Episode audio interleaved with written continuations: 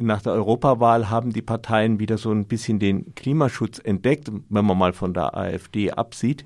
Die CSU prescht nun vor mit äh, dem Vorschlag, den Klimaschutz doch oder den Schutz der Umwelt in das Grundgesetz zu schreiben. Ich habe jetzt hier Axel Mayer vom BUND. Hallo Axel. Hallo. Also soviel ich weiß, hat der BUND sich insgesamt zu diesem Vorschlag noch nicht geäußert. Aber was denkst du denn darüber?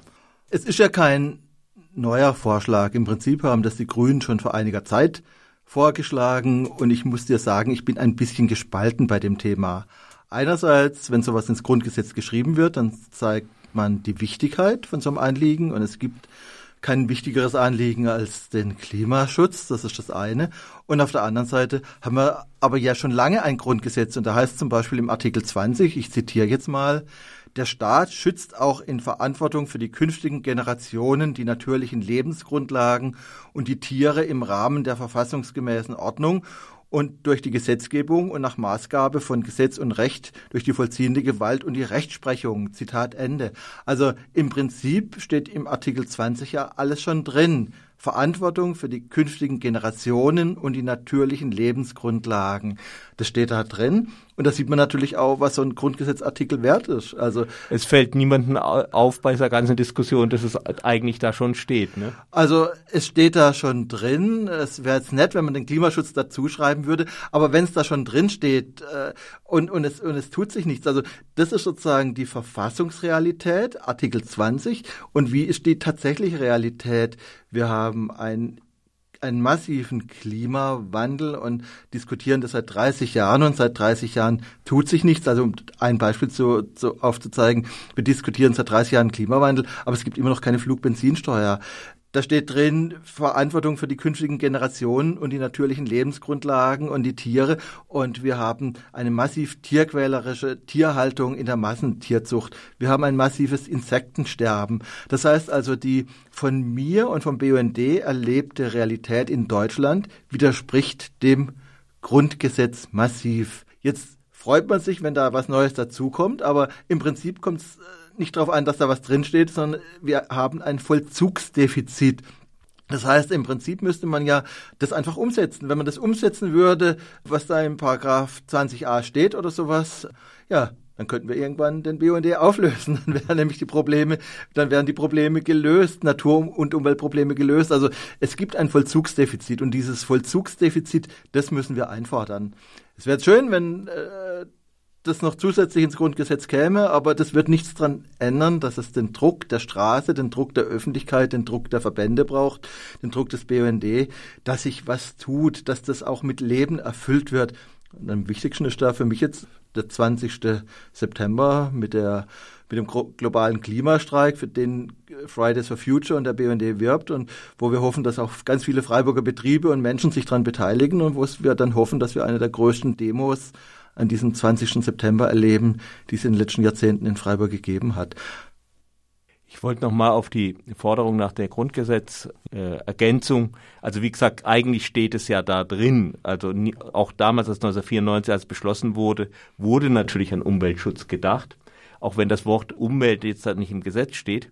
Aber dass so eine Forderung halt einfach auch davon ablenkt, konkrete Maßnahmen jetzt zu ergreifen. Ach ja, dann kommt es ins Grundgesetz. Ja, toll. Ja, also wie gesagt, es, es, es gibt ein, ein, ein Vollzugsdefizit. Also wir, wir müssen auch schauen, dass auf die Worte, die im Moment überall geäußert werden, dass da auch Taten folgen. Und da habe ich die größten Sorgen. Also wenn ich mir anschaue, wie jahrzehntelang gemauert wurde beim Thema Flugbenzin, wie jahrzehntelang gemauert wurde. Wenn ich mir Stuttgart 21 anschaue, ein teurer Protzbahnhof, der aber keine Fortschritte für den ÖPNV bringen wird. Wenn ich mir die Umweltdiskussion am Oberrhein anschaue, wir haben ein Waldsterben, ein massives, ein klimabedingtes und gleichzeitig fordern ganz viele Politiker und Politikerinnen immer noch den sechsspurigen Autobahnausbau. Am Oberrhein schauen wir wohlgefällig äh, in den Hambacher Forst auf die die Menschen, die sich dort wehren. Aber unser Hambacher Forst, unser Braunkohleabbau ist der geplante sechsspurige Autobahnausbau. Und auch ganz viele Politiker und Politikerinnen aus der Green City Freiburg sind für diesen sechsspurigen Autobahnausbau. Da herrscht noch das alte fossile Denken in den Köpfen. Da muss man was ändern. Also wir müssen Strukturen schaffen, die das umweltfreundliche, gute Leben ermöglichen. Und was wir kriegen, ist der Appell, der kommt von allen Seiten, führe ein gutes, individuell gutes Leben. Aber gleichzeitig äh, ist einfach das Fliegen äh, zehnmal billiger als das Bahnfahren und äh, gleichzeitig werden mit dem Autobahnausbau Strukturen geschaffen, die absolut nicht nachhaltig sind. Du sprachst vorhin von anderen Strukturen. Was meinst du damit speziell? Ja, also einfach, dass die Strukturen geschaffen werden müssen, die das, die das ökologische Leben ermöglichen. Also wir brauchen mit, mit diesen Strukturen meine ich beispielsweise eine, eine Flugbenzinsteuer, die dringend nötig ist und eine Steuer, die im Prinzip verhindert, dass die Autos immer fetter und größer werden. Also doch die CO2-Steuer? CO2-Steuer wäre ein ein, ein wichtiger Schritt auf dem richtigen Weg, aber auch da wird ja massiv rumgeeiert. Das Problem, das wir haben, ist, dass diese Klimakatastrophe ja eingebettet ist in viele andere globale Katastrophen. Sie ist eingebettet in das Artensterben, in das, in, in das Globale. Und äh, im Prinzip erfordert diesen Katastrophen, in denen wir teilweise schon drin leben, Veränderungen, die politisch sehr, sehr schwer durchzusetzen sein werden.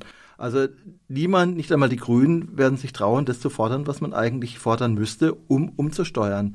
Wir müssten im Prinzip Wohlstandsmodelle entwickeln, die das gute Leben ermöglichen, mit einem massiv geringeren Input an Energie und Rohstoffen, die das gute Leben ermöglichen in Deutschland, in Europa, aber auch im Rest der Welt. Das heißt, ein weniger, massives weniger an Verschwendung und aber ein, ein, ein, ein, ein generelles Umsteuern. Und die Realität ist die, dass wir an der Spitze des sogenannten Fortschritts hecheln. Der Rest der Welt hechelt hinterher, der Rest der Welt will so verschwenderisch leben wie wir. Und auch bei uns haben alle den Traum von der Villa mit äh, von der Villa mit, mit Pool und dem SUV im, im, im, im Vorgarten. Und diesen Traum, diesen verschwenderischen Traum träumen nicht nur wir, den träumt der Rest der Welt. Und wenn wir den Traum austräumen, fahren wir die Welt an die Wand. Wir brauchen generelle Änderungen und die müssen radikal sein und sie müssen gleichzeitig aber auch politisch durchsetzbar sein. Ein ziemliches Dilemma für die Politik.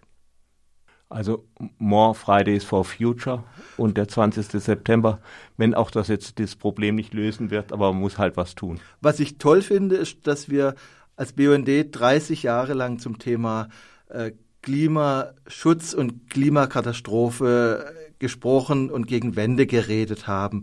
Und nach 30 Jahren gegen Wände reden entsteht Bewegung. Es entsteht eine Bewegung, die vollkommen unabhängig ist von uns, vom BUND. Und trotz allem äh, hat, hat sich aus dieser Quantität der Argumentation und aus dieser Quantität der Arbeit hat sich irgendwann Qualität von Bewegung entwickelt. Und diese Qualität von Bewegung führt zu Veränderungen. Und wo wir den Politikern und Politikerinnen auf die Finger schlagen müssen, ist, wenn es dann nur bei ja, verbalen Äußerungen bleibt und wenn nichts Konkretes geschieht. Das ist dann unsere Aufgabe, das dagegen anzugehen.